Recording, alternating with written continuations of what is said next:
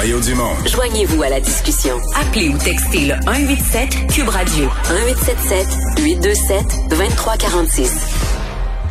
Alors, euh, l'élection, c'est fini. C'était une semaine jour pour jour euh, passée et euh, les partis se mettent au travail. C'est notamment le cas du Bloc québécois, qui était déjà aujourd'hui, une semaine après, réuni en caucus à Saint-Sauveur, dans les Laurentides. Le chef du Bloc, François Blanchet, est avec nous. Bonjour, Monsieur Blanchet. Bien bonjour, M. Dumont. Je commence avec une petite question accessoire, mais bon, vous, vous avez sorti la semaine passée, vous faites une sortie aujourd'hui. Avez-vous des nouvelles de M. Trudeau? Je n'ai pas eu personnellement de nouvelles de M. Trudeau. J'ai cru entendre dire qu'eux prenaient une pause, et c'est un choix qui est tout à fait légitime. Dans notre cas, il y a quelques étapes qu'on veut franchir pour envoyer euh, Mais, tout le monde ouais, sur la bonne piste. Après ça, il y aura le congé. Ouais, légitime de prendre une pause. C'est pas moi qui va reprocher. Je, sais comment c'est épuisant une campagne, mais est-ce que le premier ministre élu a pas un devoir de. Il est élu, c'est à lui que les Canadiens ont fait confiance là, pour euh, présider aux destinées du Canada, de, s'adresser à la presse sur les grandes questions, de donner des réponses sur quelques sujets, sur quoi il travaille, qu'est-ce qui s'en vient, l'ordre des choses. Il moi, je, je sens un vide depuis l'élection. En fait, probablement, et je peux pas parler pour eux, mais évidemment, l'élection ou le résultat de l'élection est très loin de ce qu'ils avaient espéré au départ. il y a des leçons à tirer de ce que la population a pris comme décision. Peut-être qu'il faut qu'ils prennent du recul. Puis des fois, on dit je prends des vacances, ça veut peut-être dire je prends du temps de réflexion. Ils, vont devoir euh, accuser le choc de façon euh, autrement plus complexe que nous autres. Ouais. Vous êtes-vous déçu finalement?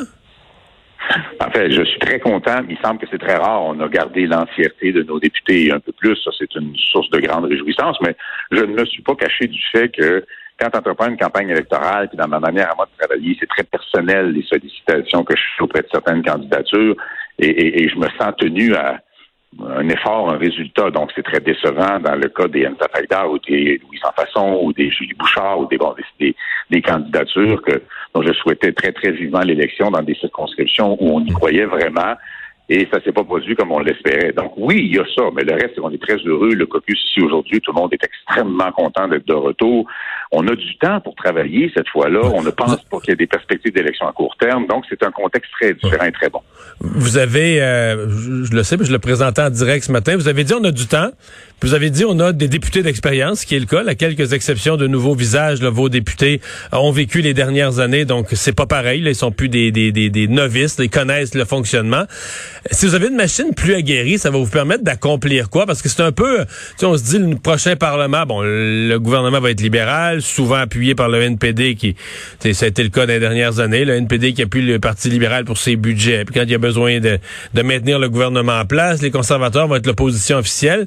Comment le Bloc, puis je sais que vous allez dire on défend les intérêts du Québec, mais comment le Bloc va se positionner dans la, joute parlementaire des, des deux, trois, quatre prochaines années? Le travail d'une opposition, c'est outre, oui, s'opposer lorsqu'il y a matière à s'opposer ou faire des propositions, ce qui est clairement notre habitude. Ben, nous, on se distingue dans ce travail-là parce qu'en effet, c'est seulement les intérêts du Québec qu'on porte. Il y a bien des fois où ça recoupe ceux de l'Ontario ou la Colombie-Britannique, ça ne pose pas de problème. Mais les Québécois ont de nouveau dit, nous autres, ça, ça fait notre affaire. C'est ça qu'on veut. Quand il y aura quelque chose qui fait notre, affaire à nous comme Québécois, on pourra voter avec le gouvernement, puis ça ne sera pas un problème. Le travail d'opposition qu'on a à faire est défini par le mandat qu'on nous a donné.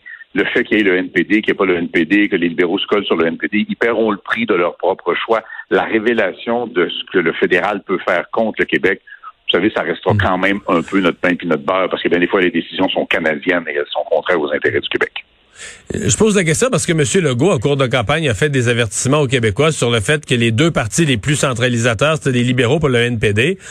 Et euh, ben là, ils vont gouverner ensemble. En tout cas, à mon avis, c'est ce que c'est ce que j'entrevois. Alors, vous n'avez pas l'impression que malgré la présence du bloc, puis un député de plus qu'avant, mais que s'ils votent ensemble, les éléments de centralisation auxquels ils tiennent, ils vont pouvoir les ils vont pouvoir les mettre en vigueur? Oui, puis on pourra les dénoncer. Ça reste un gouvernement minoritaire que les Canadiens et les Québécois ont choisi s'ils se comportent comme majoritaire parce qu'ils mettent le NPD dans leur petite poche en arrière tôt ou tard, il y aura un jugement qui sera posé sur ça. Est-ce que le NPD veut vraiment se saborder pour devenir le chihuahua des libéraux? C'est une drôle de stratégie si jamais c'est le cas. Mais j'ai vu cette, hypothèse-là que vous avez soulevée. J'ai trouvé ça euh, intéressant et un peu inquiétant. Mais ça restera du travail à la pièce. Ça restera du travail où le Bloc québécois aura toute la voix et tout l'espace qui, mérite, qui doit prendre avec, en effet, une équipe plus solide, plus aguerrie, une coupe de nouveaux visages qui ne sont pas piqués des verres non plus.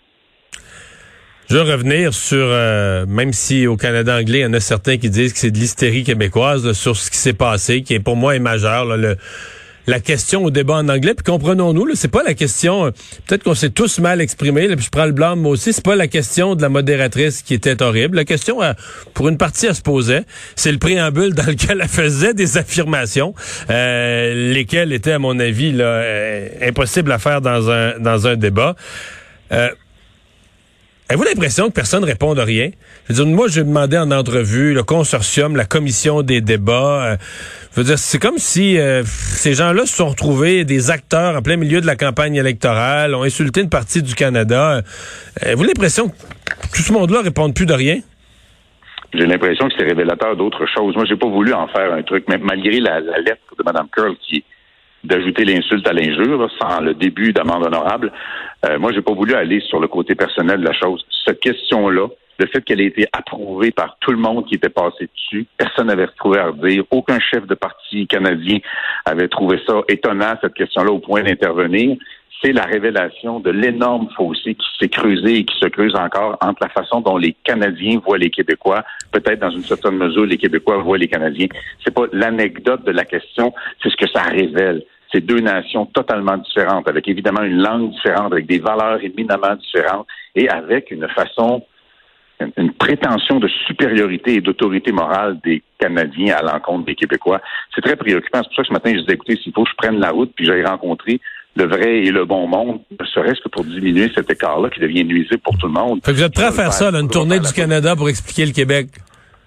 Oui, oui, je pense que ça fait partie du devoir. Moi, je pense qu'on doit être des bons voisins plutôt que des mauvais coucheurs.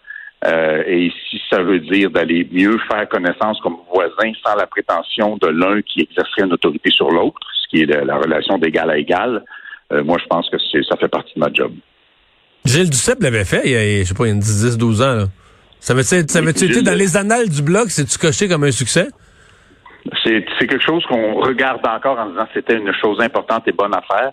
C'était avant euh, l'époque de l'épouvantable vindicte qui maintenant est, est, le propre des réseaux sociaux où tu peux euh, étaler ta détresse psychologique allègrement en insultant tout le monde. Je pense que c'est rendu pire que pire cette affaire-là. Mais on n'a rien à perdre à prendre des tribunes sans filtre, sans intermédiaire, sans traduction par une tierce partie pour exprimer voici qui on est, voici ce qu'on fait, voici pourquoi on le fait comme ça. Moi, je continuerai à défendre, par exemple, que la laïcité est une valeur autrement plus progressiste que euh, la superposition dans l'espace public de toutes les religions. J'aurais jamais de misère à aller défendre ça.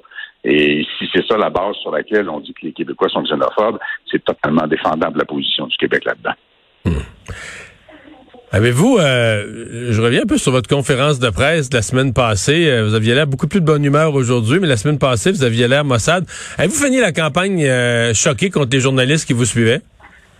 Non, je pense pas. Puis je, je dis souvent au monde. Écoutez, sur, sur, ça, là. là, vous parlez d'un gars qui a déjà fini des campagnes furieuses contre les journalistes. Moi, je sais que ça existe. Là. Ça existe. Anecdotiquement, ça existe tous les jours. Sauf que on aurait tendance, si on faisait ça, à, dire que l'ensemble de l'appareil média ou l'ensemble des journalistes ou l'ensemble des commentateurs, et ça, c'est pas vrai.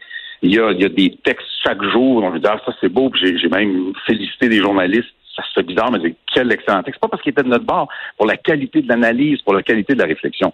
Il y a des choses qui se font pas. Il y a des choses de mauvaise qualité. Il y a des attaques qui sont souvent extrêmement personnelles, qui qui passent. Comme vous demandez, comme vous demandez si vous êtes arrogant en pleine, en plein point de presse, est-ce que vous rentrez ça dans ce qui se faisait pas? Moi, je pense qu'on est là. Le suis-je ou ne le suis-je pas? Chacun aura son opinion là-dessus. Non, mais je ne suis pas là-dessus. J'en suis sûr. Est-ce que ça, est-ce que c'est une question trop personnelle pour un point de presse de campagne électorale? Est-ce que ça se faisait de demander on ça? Savait de, on savait de bonnes sources qu'il y avait un certain nombre de personnes qui avaient dit, OK, on va l'écœurer là-dessus. Qu'est-ce que ça va donner? Qui allait me tester beaucoup plus que lors de la dernière campagne. On le savait, on s'y attendait. Est-ce qu'une campagne électorale doit porter sur l'individu ou des traits de caractère qu'on invente ou qui sont réels ou pas? Clairement pas. C'est de l'espace qui ne sert pas à discuter des enjeux de fond de l'élection, que ce soit que ce soit la langue ou que ce soit l'environnement ou que ce soit les transferts en santé. Pendant qu'on parle du tempérament du gars, on parle pas des vraies affaires. Ça, c'est évidemment déplorable. Ça a fini quand j'ai dit, écoutez, je vais prendre le risque de me faire dire que je suis arrogant, mais je ne pratiquerai pas la langue de bois. Je n'apprendrai pas mes réponses par cœur, puis je vais continuer à dire ce que je pense être la vérité. Et François Blanchet, merci d'avoir été là.